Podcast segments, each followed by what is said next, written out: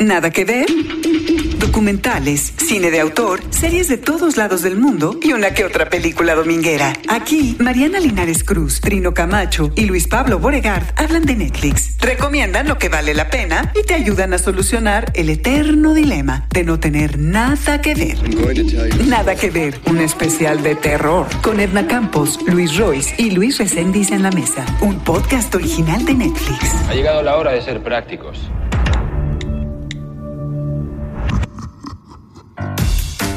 Bienvenidos, es jueves, es jueves de podcast de Nada que Ver, un podcast original de Netflix y aquí estamos como cada semana para presentarles a ustedes que nos escuchan eh, series, películas y recomendaciones de lo que hay que ver. Yo soy Luis Pablo Borregar, me da mucho gusto estar con ustedes esta semana, me acompaña como siempre Mariana Linares. ¿Qué tal? ¿Cómo estás, Luis Pablo? ¿Cómo estás, Trino?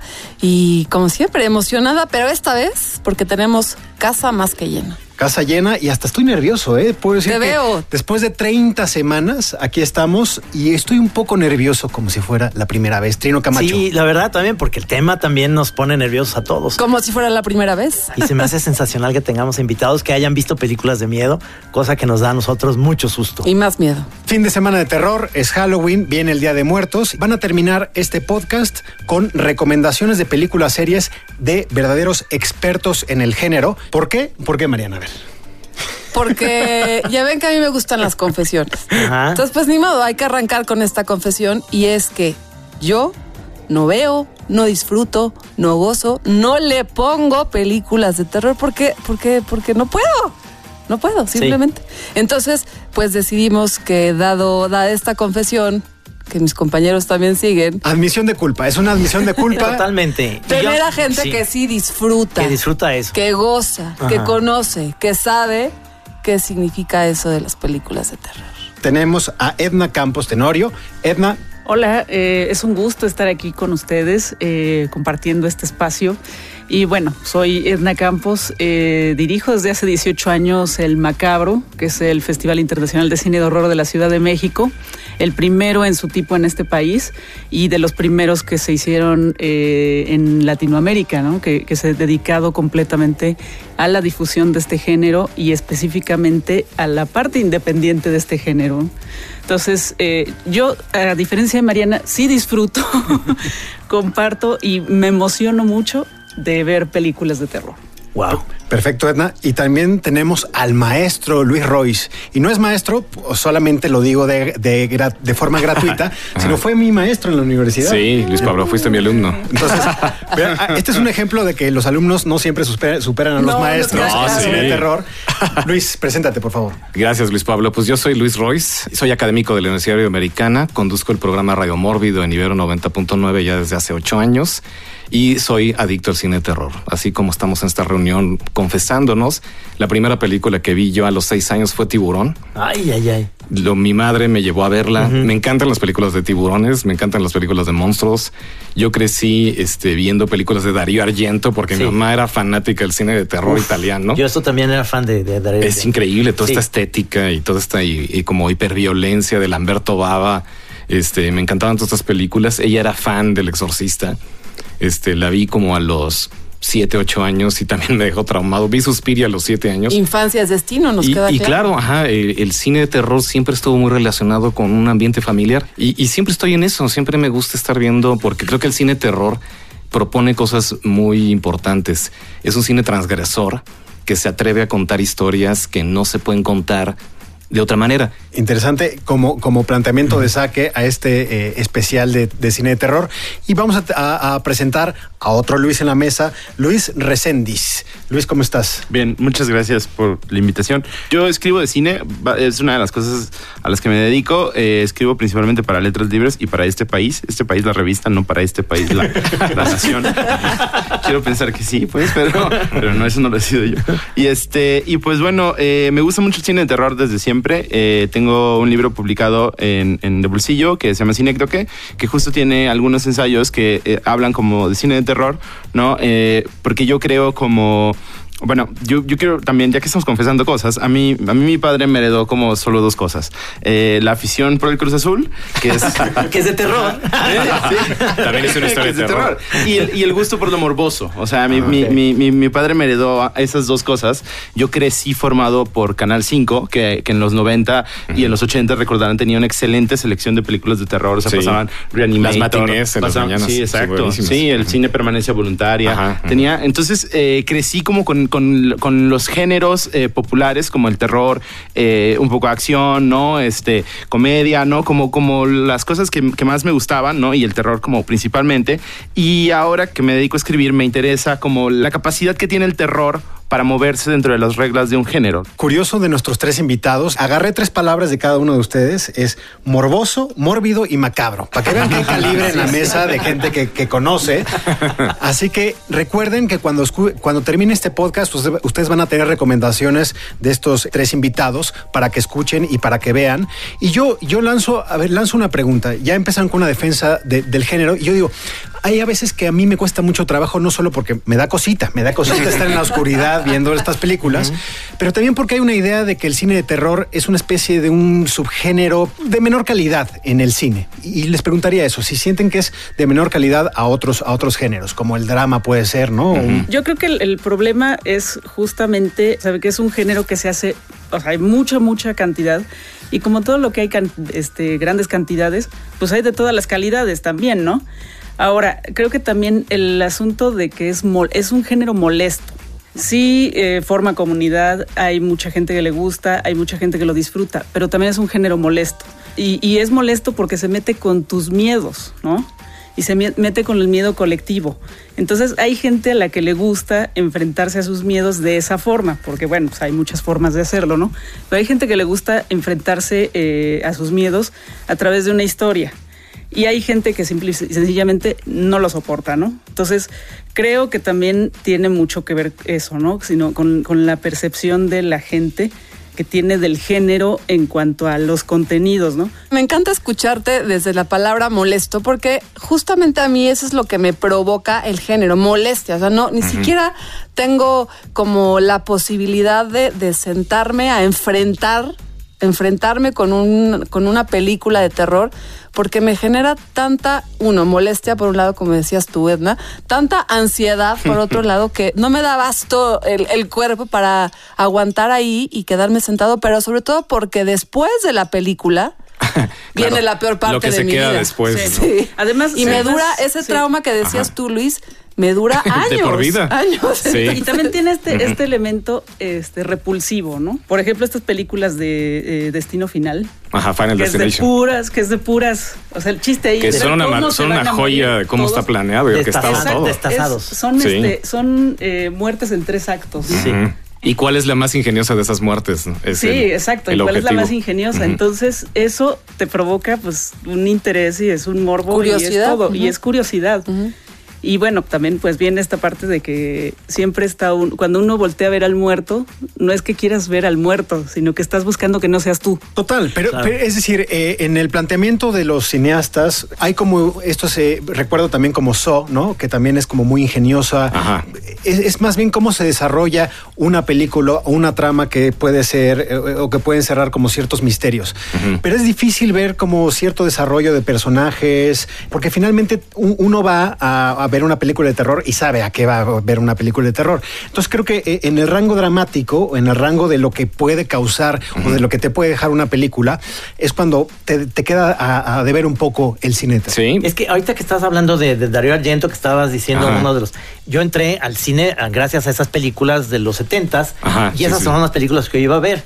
Y había una que me quedó así como impresionante, no sé si se acuerdan, se acuerdan de esta historia, que es que ella tiene eh, la imagen de un cuadro donde ve, eh, se acuerda que es un enano con un cuchillo.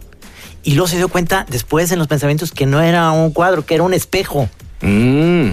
No sé si la vieron. Y era un espejo, o sea, había un enano ahí. Entonces, para mí, eso yo llegué a mi casa y dije, no puede ser, ese es lo peor que puede haber del terror. Y lo, lo hace muy bien David, David Lynch en, en Twin Peaks. ¿Se acuerdan? Sí. Cuando el, el- el- ella tiene un recuerdo y ve que al, al final de la cama está este personaje ahí. Está como escondido, escondido. Ese- ese- esas cosas como lo que hace David Lynch. O este es el terror que me causa El inquilino de Polanski, por Que es ejemplo. una maravilla. Ajá. También me- es, es como ese terror psicológico que, que lo tienen ese, ese tipo de películas y que es lo que me deja a mí muy inquieto. No puedo estar bien. Lo que sucede es que se le juzga muy fácilmente o muy generalmente, diciendo como que nos queda de ver o que es un género de segunda categoría porque es cine muy popular. Es un cine muy, muy, muy popular, en, en no tanto, tanto, tanto en el sentido de que nos gustan muchos como en el sentido de que es como para la banda, digamos. Eh, que, que sí, que históricamente se ha hecho con poco dinero. O sea, muchas películas de estas se hacían, se empaquetaban en masa, ¿no? Se hacían casi, casi como en masa, la misma Hammer, ¿no? En Que serie. con-. Claro, en serie, que con el tiempo eh, pues, se, se- se ha revalorado a Terry Fisher y en general a la estética de la Hammer, ¿no? Pero eh, entonces, como es muy popular, pues es fácil despreciarlo, es fácil decir como, ah, pues, pues sí, claro. Sin embargo, creo que eh, ahorita en estos años, eh, probablemente a partir del, del estreno de Babadook, Eight Follows, en ese año que debe haber sido tal vez que de 2015. Sí, más o menos. Más entre, ujú. es entre 2014 y 2015, los últimos cinco años, la última media década después del siglo XXI, que eso también es muy interesante, el, el terror ha ido ganando más y más prestigio, o más... eh, ha tenido más alcances, ¿no? Apareció Jordan Peele con Get Out, eh, It Follows, eh, el Ba- Babadook, The Witch, obviamente que es como el- el- la cima del cine de terror de prestigio de estos años. Y filosísima, políticamente muy filosa. ¿eh? El cine de terror es político. Es político y responde a una Sí. a un momento histórico. Exacto. Esta cuestión de los 70 de Darío Argento y de esta violencia tan estetizada y, y Lamberto Bava y los grandes directores del Yalo no eran coincidentales, o sea, venían era- eran ellos quienes aprendieron de Fellini y aprendieron de los grandes este, eh, directores italianos y que ellos retomaron el rock progresivo, eh, la estética así como de alto contraste, Sí. el cine este, expresionista alemán y de repente contaban las historias de la, pues, la ópera, la ópera son puras historias terribles. Sí. Nada más que la vemos muy estetizada, la vemos en un teatro, la vemos muy intelectualizada. Pero ha- hay una película increíble de eh, Eddie, el un caníbal este sonámbulo, que es una película canadiense buenísima de comedia, que cada corte de, de- antes de empezar una de las ah, escenas que sucedían en la película, un locutor de, eh, de ópera, de radio, comentaba y hablaba de Macbeth y decía este, la tragedia que era Macbeth y la vamos a escuchar de una manera muy bonita, pero siempre contaba las peores escenas de las obras clásicas de la ópera. Y, y por eso, por eso decía que es, es, es política, porque todo lo que dices ahorita, Luis, de, de este, este resurgimiento del cine contemporáneo de terror, con directores que están haciendo comedia, por ejemplo, Jordan Peele. Totalmente, que es muy político, Jordan Es Peele, ¿no? completamente Por todo este Oz y toda la que... eh, de Estados Unidos actual, ¿no? Key and Peele, que es el programa que hizo antes de ser Ajá. cine de terror, es súper político y además también era de comedia y de terror. sí, sí, sí. Nada que ver, especial de terror. Con Edna Campos, Luis Royce y Luis Reséndiz. Royce, arrancamos contigo. ¿Qué nos traes? Además, eh, nos das, no- nos llevas a dar una vuelta al mundo. Para mí, una de las mejores películas este, que he visto en Netflix recientemente es El tren a Busan. Este, esta película de Corea que habla de un Y todos apocalipsis. asentimos. Todas, todas. Es impresionante porque es una película eh, sin piedad, ¿no? Lo- los coreanos no tienen piedad. Y si ustedes ven, por ejemplo, películas como Chang, de Chang-wook Park, como Old Boy, o ven, por ejemplo, de, de John Boon-ho, que ahorita acaba de ganar la, el- la Palma de Oro con Así es. Parasite, este, es sin piedad. O sea, eh, ahí sale un niño, el niño va a morir. Ahí no, no rompe con todas las reglas de que el niño jamás se le hace Pero nada. por- también por esta cuestión que, que me pasa con las películas japonesas o orientales en general, que la moral es diferente. es Sí, decir, sí, sí. no- no- Son es- otros valores, exactamente. Los, vol- los valores son diferentes y a nosotros nos chocan, pero para eso, para ellos es normal y no lo llaman moral, sino simplemente películas de horror donde todos se mueren. Exactamente, sí, sí, e- esto es muy acertado que dices porque el, el- el- es diferente los personajes, no son blanco y negro como el cine estadounidense que podemos pensar de repente, no el malo siempre es el malo, ¿no? Sino que el protagonista tiene muchas debilidades, es una persona mucho más cercana a nosotros. Y este Train to Busan, pues que empieza siendo una película de, de repente de un drama familiar y que después se convierte en una película de acción, después un terror espantoso, este, es una cascada de cosas que va completamente haciendo, cuestionando simplemente lo que pasa en la sociedad coreana. Esta película que mencionas, el, tre- el tren a Busan, estuvo en Cannes, que es, es, es curioso de que se le dé ese espacio eh, a una película de género. Además, le fue increíblemente bien en taquilla en, en su país y es, o sea, no sorprende eh, o sorprende a muy pocos porque el cine coreano es la excelencia, es uno de los cines más importantes a nivel mundial, ¿no? Así es, sí, de los mejores. Y, y curioso, porque Royce también trajo a la mesa probablemente el único título de terror en el que hemos hablado en nada que ver, The Perfection.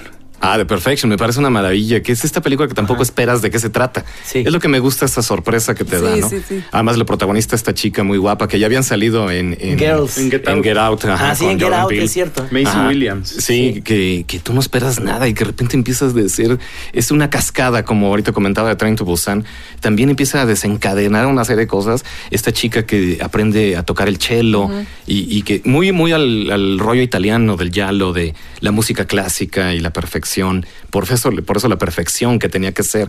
Y esta competencia que se hace muy desleal entre los que son los grandes compositores, que para ser el gran violinista, el primer violín, el primer cello, pues tienes que desbancar a los demás, ¿no?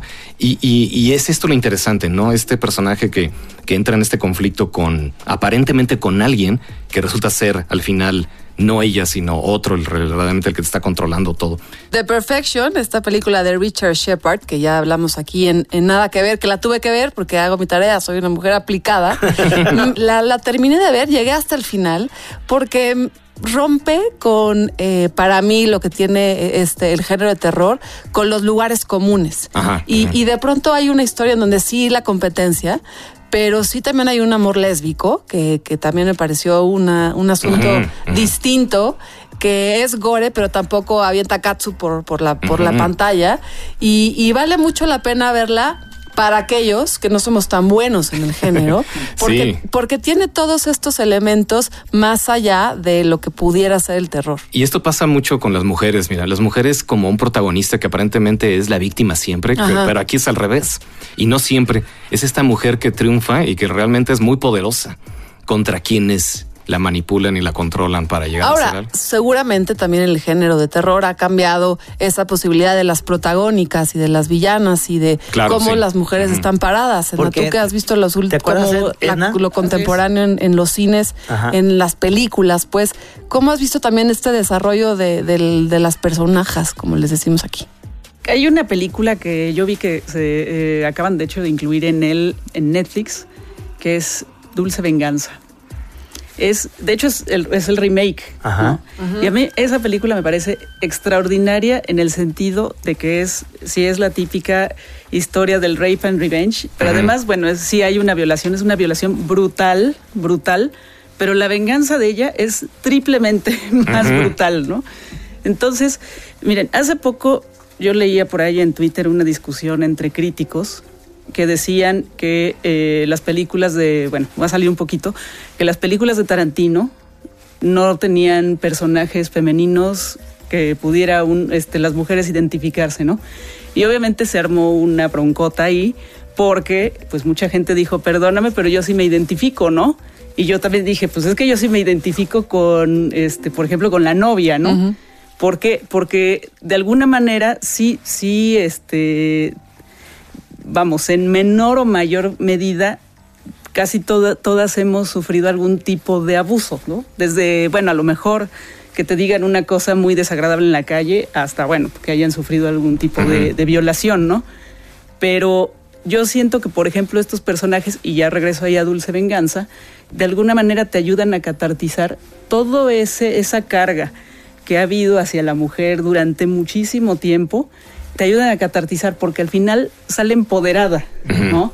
Sí. Y eh, el final es Buenísimo, es fantástico. Dulce ¿no? venganza. Dulce venganza. El, fan- el final es fantástico, ¿no? no digo, obviamente no lo voy a decir, pero, Para que la vean. Sí. pero tienen Pero que aplaudes. tienen que Sí verlo, aplaudes. ¿no? Es o sea, acabas, acabas levantándote diciendo, sí, ¿no? Por Me fin, encanta ¿no? la pasión, la pasión Así, por. ¿Te acuerdas la de Dead Proof de Tarantino? Exacto. Que es una maravilla y las y al mujeres final salen- Sí, son Y esa- sensacionales. esa es de Sí, terror. y Ese es de terror. Ese es de terror. Es, exacto. es un slasher casi, casi. Sí, Exactamente. sí, sí, sí, sí, es- sí. La hicieron juntos, esa junto con la otra película, la presentaron Con en el Planet de Robert Terror, Rodríguez. Planet Terror, esa también es, es de zombies. Sí. pero si se acuerdan, Edna, ¿te acuerdas cómo era antes las películas de terror? Porque acabo de ver un comediante español que me, se me hizo sensacional que decía, ¿por qué antes las películas como Viernes 13 siempre hay una chica con unos chorcitos y demás, la deja sola el novio en la casa? Y cataplum. entonces- Y, no, y ella oye un ruido en el sótano y baja. Baja. O sea, y baja Claro. sin zapatos y este y con una lamparita que no funciona bien. Entonces dices, maestra, ¿qué,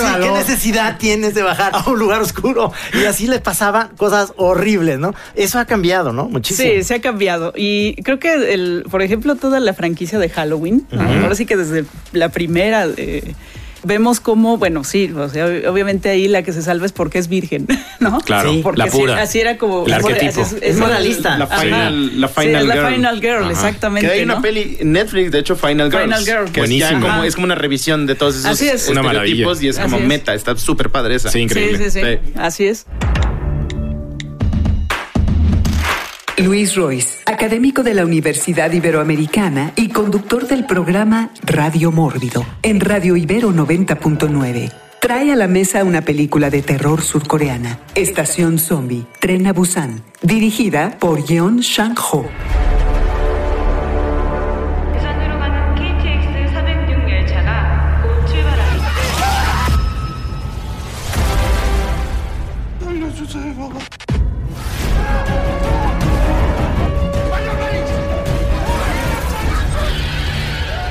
Y The Perfection The Richard Shepard. What is happening to me? Something is wrong. I'm dying. I'm dying. Mom, what the fuck? Look at you are. It's run. Help me. You know what you have to do. Yo con zombies, la verdad, me quedo con los, con los zombies de Zaguayo, ¿no? Y este, yo, este Tom Savini vino con Guillermo del Toro cuando Guillermo tenía necropia en Guadalajara. Ajá. Mi hermano le hacía a, a Guillermo las, las dentaduras Mm. porque es dentista. Y entonces vino Tom Savini a darle a darles un curso y decía a mi hermano, estaba padrísimo porque entonces te enseñaba cómo se arrancan los brazos y salía el chorro de sangre. Y era como lo fantástico de Tom Savini enseñándoles porque Ujú. Guillermo lo, lo- se hizo amigo de él. Entonces podían este, saber los trucos de cómo arrancar brazos. Dijo, ¿cómo pudiste estar haciendo eso ahí? O sea, y, y se te hace emocionantísimo. Es que es muy divertido, de hecho. Sí. Sí. O sea, ver cómo se hacen todas esas cosas es muy divertido. El cómo Muy, y cómo sale el Sí, chorro de sí, sangre. Sí, sí, sí. Y Y, además además- es un ingenio brutal. Claro. Edna, tus recomendaciones, pero además muy refrescantes, porque decides una, pues una, echarle un ojo a lo que se está haciendo eh, en el género en otras partes del mundo, ¿no? Sobre todo Latinoamérica. Así es. Bueno, Eh, Iberoamérica, ¿no? Así es. Bueno, una de las eh, películas que yo escogí es una película que, bueno, no es propiamente de terror, pero eh, es el fantástico español en su má- máxima expresión, que es una película que se llama Elementary. Uy, increíble. ¿no? Y es una película que además tiene la particularidad de que está hablada en vasco. O sea, es, Ok. es- Mar- increíble. él, ¿Sabes qué me hizo rápido para no interrumpirte mucho? Eh, eh, yo em, luego luego busqué el diccionario vasco-español y me puse a aprender.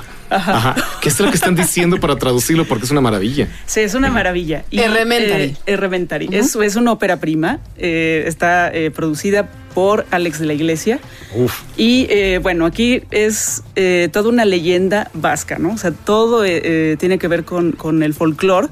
Ahora que también además está muy, muy en boga hacer películas sobre folclore, como lo que vimos recientemente en Midsommar, ¿no? Que es que es una película sobre folclore este, nórdico, ¿no? En este caso van sobre el folclore eh, vasco y eh, pues es una fábula, ¿no? Es una fábula en la cual, bueno, hay un herrero que tiene un pacto con el diablo. Entonces prácticamente toda la película vamos a ver al diablo físicamente, ¿no? Y hay, bueno, situaciones muy pícaras, hay situaciones muy dramáticas, hay situaciones que sí, sí son un poco de terror. Y bueno, pues todo lo que sucede en un pueblo, que eh, pues donde está el diablo, ¿no? Entonces... A ver, una es- pregunta, una sí. pregunta rápida de ustedes que conocen. Su representación favorita del diablo en el cine, ¿de quién sería? Y a mí me gusta mucho el de el de Tim Curry, el que hizo Soy leyenda. Que Ajá, que- Imponente, no soy leyenda, leyenda. Leyenda, sí. leyenda. La de Ridley Scott, que sale este diablo con Unos cuernos sí, unos sí, sí. Sí, y las pezuñas. Cruise, ¿no? Y Tom Cruise, sí, Ajá. súper niño. Sí, Sí, sí, Sí, sí, sí. Vemos que Luis sigue pensando. Tú sigues pensando. no, yo no, o sea, no, sé, el diablo que más me gusta creo que es el Flanders de los Simpsons.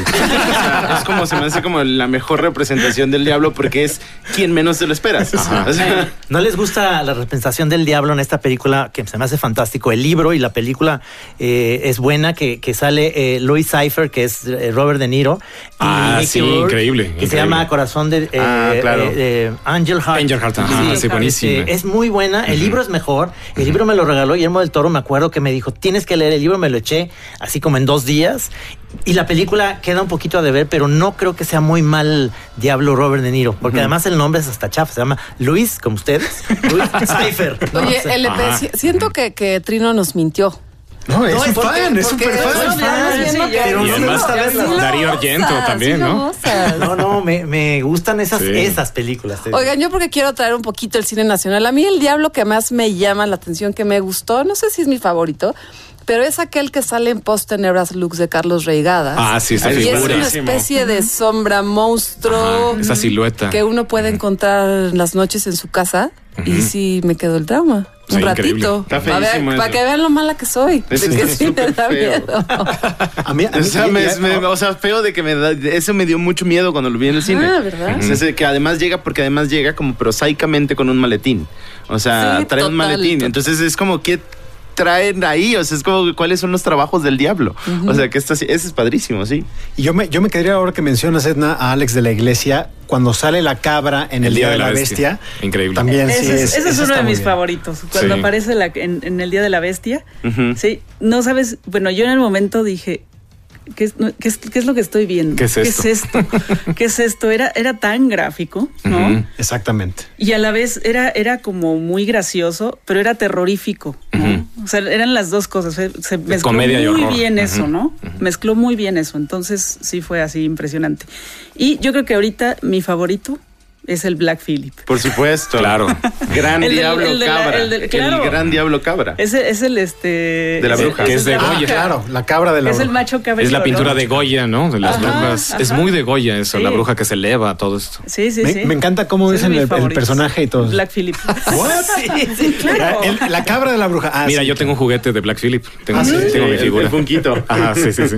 Oye, LP, y, y me asusta mucho la segunda recomendación que quería hacer Edna, Aterrados, porque nos advirtió cuando nos hizo esta sugerencia que a ella le había dado mucho, mucho miedo. Cuéntanos sobre Aterrados, por favor, Edna de Demian. Aterrados es una de las películas que tiene uno de los mejores openings de terror en mucho, mucho, mucho tiempo. Sí, es de. Empieza la película y lo que sucede, te quedas. ¿Qué está pasando? ¿Qué demonios está pasando aquí?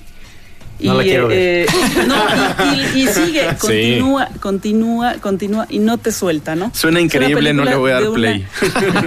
Gracias. Es una película de un detective que está averiguando qué es lo que está pasando y por qué están muriendo eh, algunas personas en una casa, En Argentina. En Argentina. En Argentina. Sí, sí, sí. Buenísima. tal cual. No la he visto, esa súper la voy a ver. No, Increíble. Es, Sí. es una película aterradora. Suena súper chida. esa- creo que esa es una de las películas Velo en la noche. Ajá, sí. Que yo puedo asegurarles que sí les va, sí los va a asustar muchísimo, muchísimo. Ahí está Y la es una apuesta de película Edna. que ya este, va a tener su remake en Estados Unidos, dirigido por el mismo eh, Demian Rugna y producida por Guillermo del Toro. Uy, se, sa- se sacó la lotería con esa. Sí, sí, sí. Pero y tiene, y es un, es un director que tiene muchos, ¿No sienten muchos que- años este, trabajando. ¿No sienten que bueno, Guillermo, Guillermo del Toro no, no es tan gore ni en su cine? Es un cine, No. es un cine de terror sutil. gótico, más Sí. como Más de fábula. más de romántico. fábula, más Romántico. De hecho, por ejemplo, Reventari po- bien la pudo haber hecho Guillermo Sí, del Toro. Es pro- el tipo producida. de cine, es el tipo de cine que hace Guillermo del Toro. Más fantástico. que es fantástico, Sí, ¿no? como la- o sea, es oscuro, pero es fantástico. Sí, sabes, Eh, y eso tiene mucho que ver con sus aficiones, porque él me prestaba también las revistas de Editorial Novaro que se llamaban Domingos Alegres, así llamaban la, la sección. y. Boris Karloff presenta, y era como Ah, una maravilla, estas, sí. estas historias góticas que es un poco de Crimson Peak, que es Ajá, sí, sí, como historias de miedo, pero como eh, de la de la de 1800, ¿no? O sea, de esta victoriana. Y ese es el ese es el miedo que el pero a él le fascinan las otras, ¿me entiendes? Pero no ha hecho una así. Y además como que como que él es como muy optimista, o sea, como incluso más optimista, definitivamente más optimista que el gótico victoriano, o sea, Sí. eh, el del Toro es muy optimista. Es o sea, el amor al final lo que es el triunfa. Ajá, exacto. Hollywood Sí. Ending, Hollywood Sí. Ending, ¿no? Además del paseo en Argentina, también a Brasil, ¿no? Nos- A Brasil, así es. Eh, esta película que se llama eh, Mal Noso en, en portugués, eh, Mal Nuestro en, en- ya, eh, sería la, la traducción literal en español. Es una película que, que también es una gran tragedia. Y es, es una película que yo diría que es del amor de un hombre por su hija y todo lo que sacrifica por proteger a su hija. Pensé que era de Bolsonaro. Eh, pa- podría parecerlo. Sí.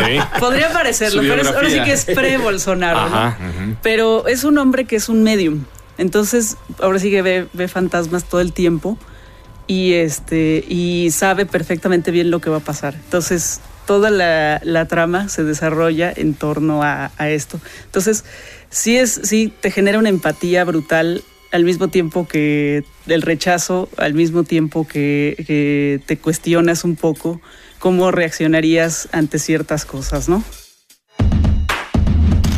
Edna Campos, directora del Festival Macabro, Festival Internacional de Cine de Horror de la Ciudad de México. Trae a la mesa tres películas iberoamericanas de terror. La argentina, Aterrados, dirigida por Demian Rugna. ¿Qué es lo que está pasando, chiquito? ¿Por qué viniste a visitarnos? ¿Qué es lo que te trajo hasta acá? A estos seres les gusta la sangre. La brasileña, Nuestro Mal, dirigida por Samuel Galli. Meu nome é Charles. E vocês? Alice. Eu sou Laura.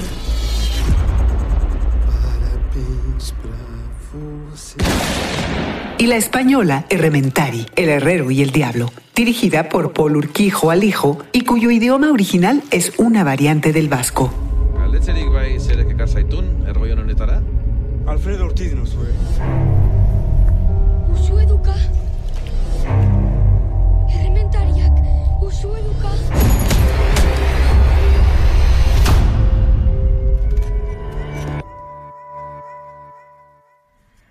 Oye, me encanta, me encantan las recomendaciones que están dejando aquí los expertos en nada que ver, porque eh, ya tenemos una película coreana, una española, una argentina, una brasileña, ¿no? Cuando uno pensaría que, eh, pues, obviamente, Claro. el monstruo de Hollywood se impone en, en este género. Así que está bien para tener algo de variedad. Y para cerrar, en el último bloque tendremos a Luis Reséndiz, quien nos va a hablar de los eh, directores que hay que seguir y que, por supuesto, ustedes pueden ver en Netflix.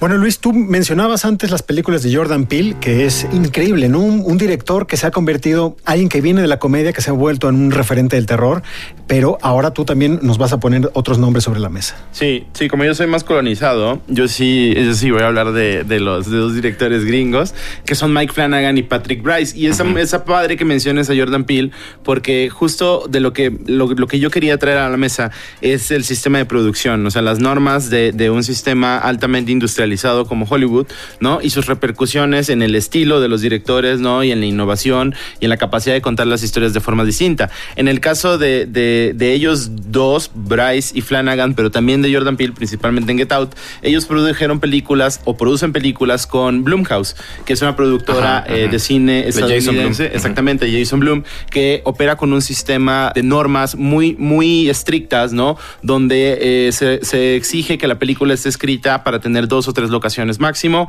que tenga solamente dos o tres eh, actores principales, que tenga que los extras que estén ahí no, no hablen, porque si hablan eh, hay que pagarles más y sale más caro. En- entre un montón de y contratan como a directores como un poquito como no en su mejor momento o como medio nuevos, ¿no? Como Flanagan o, o Bryce cuando empezaron, ¿no? O, o Jordan Peele, a quien le produjeron Get Out. Entonces ellos trabajan como con esas normas y entonces de pronto traen a Shyamalan, ¿no? Para que haga The Visit o, o Split, que son pelis como un poquito más contenidas de lo que él solía hacer, como con presupuestos grandísimos. O sea, el paso de dirigir películas de 300 millones de dólares de presupuesto, ahorita está dirigiendo películas que tienen 50. Sigue siendo muchísimo dinero, pero para él no tanto. Entonces, me interesa mucho cómo se, se van poniendo estas normas, ¿no? Y entonces estos directores van creando su estilo y el resultado es que ahorita estamos viendo como, como que ese estilo está, tiene una presencia importante en el cine eh, hollywoodense de horror. Y es un cine claustrofóbico, es un cine, eh, debido a esas mismas condiciones, es un cine como altamente estresante, ¿no? De estos, de estos personajes que están como en un solo lugar, no, no pueden salir, ¿no? O, o un poco de Invitation que no, que si bien no recuerdo, no está producida por ellos, es, ah, está claramente emparentada con, Sí. esta, con esta manera de trabajar, ¿no? Los actores tampoco son muy conocidos. Entonces, eh, en el caso de, de, de Flanagan, en Netflix está Hush, que es la historia de una Ajá, mujer muda que eh, se enfrenta a un asesino slasher y está creada con estas normas de producción y es muy interesante porque mujer es muda. Slasher es, para quien no, no, no sigue todo esto, es como un, un asesino con, Con machete, cuchillos. Cuchillo. Ajá, Sí. como. Sierras, Halloween. ajá, como, ajá, exacto. Masacre, masacre en cadena. Masacre en cadena, como masacre en cadena, exactamente. Sí, así y es. Patrick Bryce dirigió Creep y Creep 2, que a mí me parecen una de las mejores, las mejores, de las mejores películas de terror que se han hecho estos últimos 10 años. Son películas súper, súper, súper chiquitas, hechas con muy Basadas en el dinero. cómic del, del cómic Creep. No. No, no es aquella. No, son, son, son originales. Show. Ajá. ok. Creep Esto Show. es No, como no tiene- fan footage esta, ¿no? Sí, este es como fan footage, que el fan footage es este subgénero que también me interesa un chorro, donde se, se, se graban las películas como si estuvieran con una cámara de video tradicional. Y es- todos están conscientes de que la cámara está ahí. El mejor ejemplo, obviamente, es la bruja de Blair. Y Creep presenta al personaje Mark Duplass, que es un asesino serial. Se van a enterar muy pronto de cualquier manera. es como un asesino serial que, que invita a gente a, a- a- a pero ellos no saben y entonces empieza una serie de situaciones muy tensas porque está claramente psicótico el personaje y los va metiendo en situaciones más y más bizarras dentro de sus dentro de la casa en la que estén o donde estén están se pone una máscara de lobo no y empieza a hacer una serie de cosas como psicóticas que son muy perturbadoras y porque además este cuate o sea es un actorazo en la 2 tiene una- un monólogo en una tina de baño que es una de las escenas más estresantes que yo he visto en, en- en años recientes Bueno, Es ¿por padre. qué voy a querer ver eso? Pues esto que estás diciendo, Luis, me, me tiene, esto de la casa productora me tiene como pensando en Roger Corman en los Claro. No, por 70s, supuesto. sí. Poco presupuesto. Poco presupuesto y que de ahí salió Joe Dante y de ahí salió Sí. Spielberg y de ahí salió James. James Cameron, Jack Nicholson, Sí. que era eso, tenemos nomás dos semanas y ahí está el presupuesto Sí. y háganle como quieran. Y entonces eso los hacía ser muy buenos directores. Muy digamos, eficientes. Muy eficientes Ajá. en ese sentido. Sí, sí, lo que pasa, lo que sucede es que, o sea, eh, normalmente como que solemos ver las restricciones económicas de Hollywood o, o la cuestión del dinero en Hollywood como una cuestión negativa, ¿no? Como ideológicamente negativa, como de, ay, lo que pasa es que el dinero, no sé. qué". Bueno, pero es que las películas son súper caras de hacer, o sea, entonces sí se necesita como el retorno de inversión. Y estas productoras, ¿no? Que además, que es lo que a mí me gusta más de, de cuando esto sucede en Hollywood, que no sea nada más cortar el varo por cortar el varo, ¿no? O poner los pocos actores, por poner- sino que hay una razón que se traduce estilísticamente en buenas decisiones. O sea, y que narrativamente tiene un efecto directo, casi que genera las tramas. Te pones a pensar ya no en la historia que quieres contar, sino cómo puedes contar una historia a través de estas, de estas, de estas normas. Y es como un reto para los cineastas y por eso creo Tienes yo que ser muy creativo. son incubadoras de, de- de gente muy creativa. No, y sobre todo eso, ¿no? Que siempre que un cineasta se enfrenta a un recorte de presupuesto, que para el cine de terror tienes que ser doblemente ingenioso de, Claro. híjole, ¿sabes qué? No te puedo pagar una motosierra, pues que te parece un cóter, ¿no? a ver si podría, Claro. algo, algo podría hacer con Tienes esto. que ingeniártelas de alguna manera. Siempre Sí, se puede. y se traduce también en cine de terror súper psicológico. O sea, porque estás encerrado, ¿no? Hay pocas personas y entonces obviamente pues cuando estás encerrado con pocas personas y no puedes salir, es, o sea, es la, el inicio de una película de terror. Entonces es, es- es muy, a mí me parece súper interesante cómo se traducen esas decisiones creativamente. Luis Reséndiz, escritor y crítico, escribe sobre música y cine en las revistas Letras Libres y Este País. Trae a la mesa a dos directores estadounidenses que hacen cine de terror. Mike Flanagan, director de La Maldición de Hill House, Hush, Doctor Sleep y Gerald's Game, entre otras.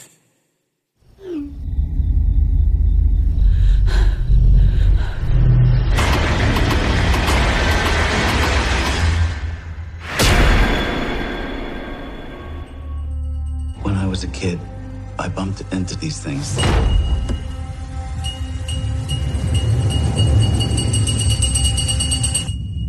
Y Patrick Bryce, director de Creep y Creep 2, disponibles en Netflix. This is gonna be a good day. So, the reason I've hired you is because I have terminal brain cancer, and I want you to film me to make a video diary for my unborn son. You ready for this? You need to get out of that house right now. I'm Sarah. Oh my god. This is gonna be a good day. Okay.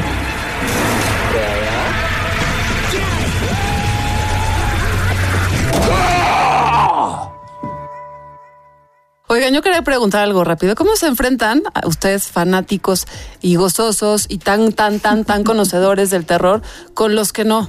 Con los que no lo son. Mira, es una parte como de los evangelistas. A ver. Creo que nosotros compartimos el evangelio, el evangelio del cine de terror. Ajá. Y los vamos llevando poco a poco. Mira, una de las, ahorita que hablabas de Mike Flanagan, que es una de las mejores series que he visto en Netflix, es La maldición de la casa Hill House o de Haunted Sí, of que Hill la House, dirigió. que él la dirigió. Este, yo la vi, la vi con mi novia, la empecé a llevar un poco así. Mira, es ¿Le que ve- gusta el género? eh, se asusta muchísimo, pero le encanta verlo. Y ajá, es, es algo, Ah. es algo para verlo, para verlo en pareja. Pero mira, lo que me gusta mucho y lo que coincido contigo perfectamente en esto de el pocos recursos y hacer muy, muy sutiles las cosas. En, en Haunted, la, la- con Haunted Hill House, la, la, la serie, este, cuenta esta historia que la hemos visto ya muchas veces antes, de La esta casa casa, encantada. En la cual llegan unas personas y empiezan a ver una serie de eventos desconocidos. Y entonces, este, lo que más me gusta es lo que no se ve aparentemente, porque si ustedes este, ven la serie, van viendo mucho, eh, juega mucho con la composición en el cuadro. Entonces Flanagan hace un, y su director de fotografía un trabajo Sí, increíble, totalmente. porque tú estás viendo la actriz muy guapa, Carla Guiño, hablando sobre lo que está pasando, hablando sobre la madre protectora y todo, y atrás el fantasma. Wow. Fuera de foco. Y entonces. Pero no se ve, o sea, No eso se es como ve. lo muy padre que después salieron los threads, ¿no? Como en Reddit y cosas así, como de, a ver, ¿viste estos fantasmas? ¿Cuántos fantasmas Y es como, no, no tenía idea de que ahí había un fantasma, pero, pero tu cerebro probablemente sí lo registre y sí lo está traduciendo de otra manera más allá de la cognición. Yo sí me atreví a ver esa serie porque le, le escuché tan buenas críticas que yo dije, bueno, me voy a atrever porque claramente me estoy perdiendo de algo.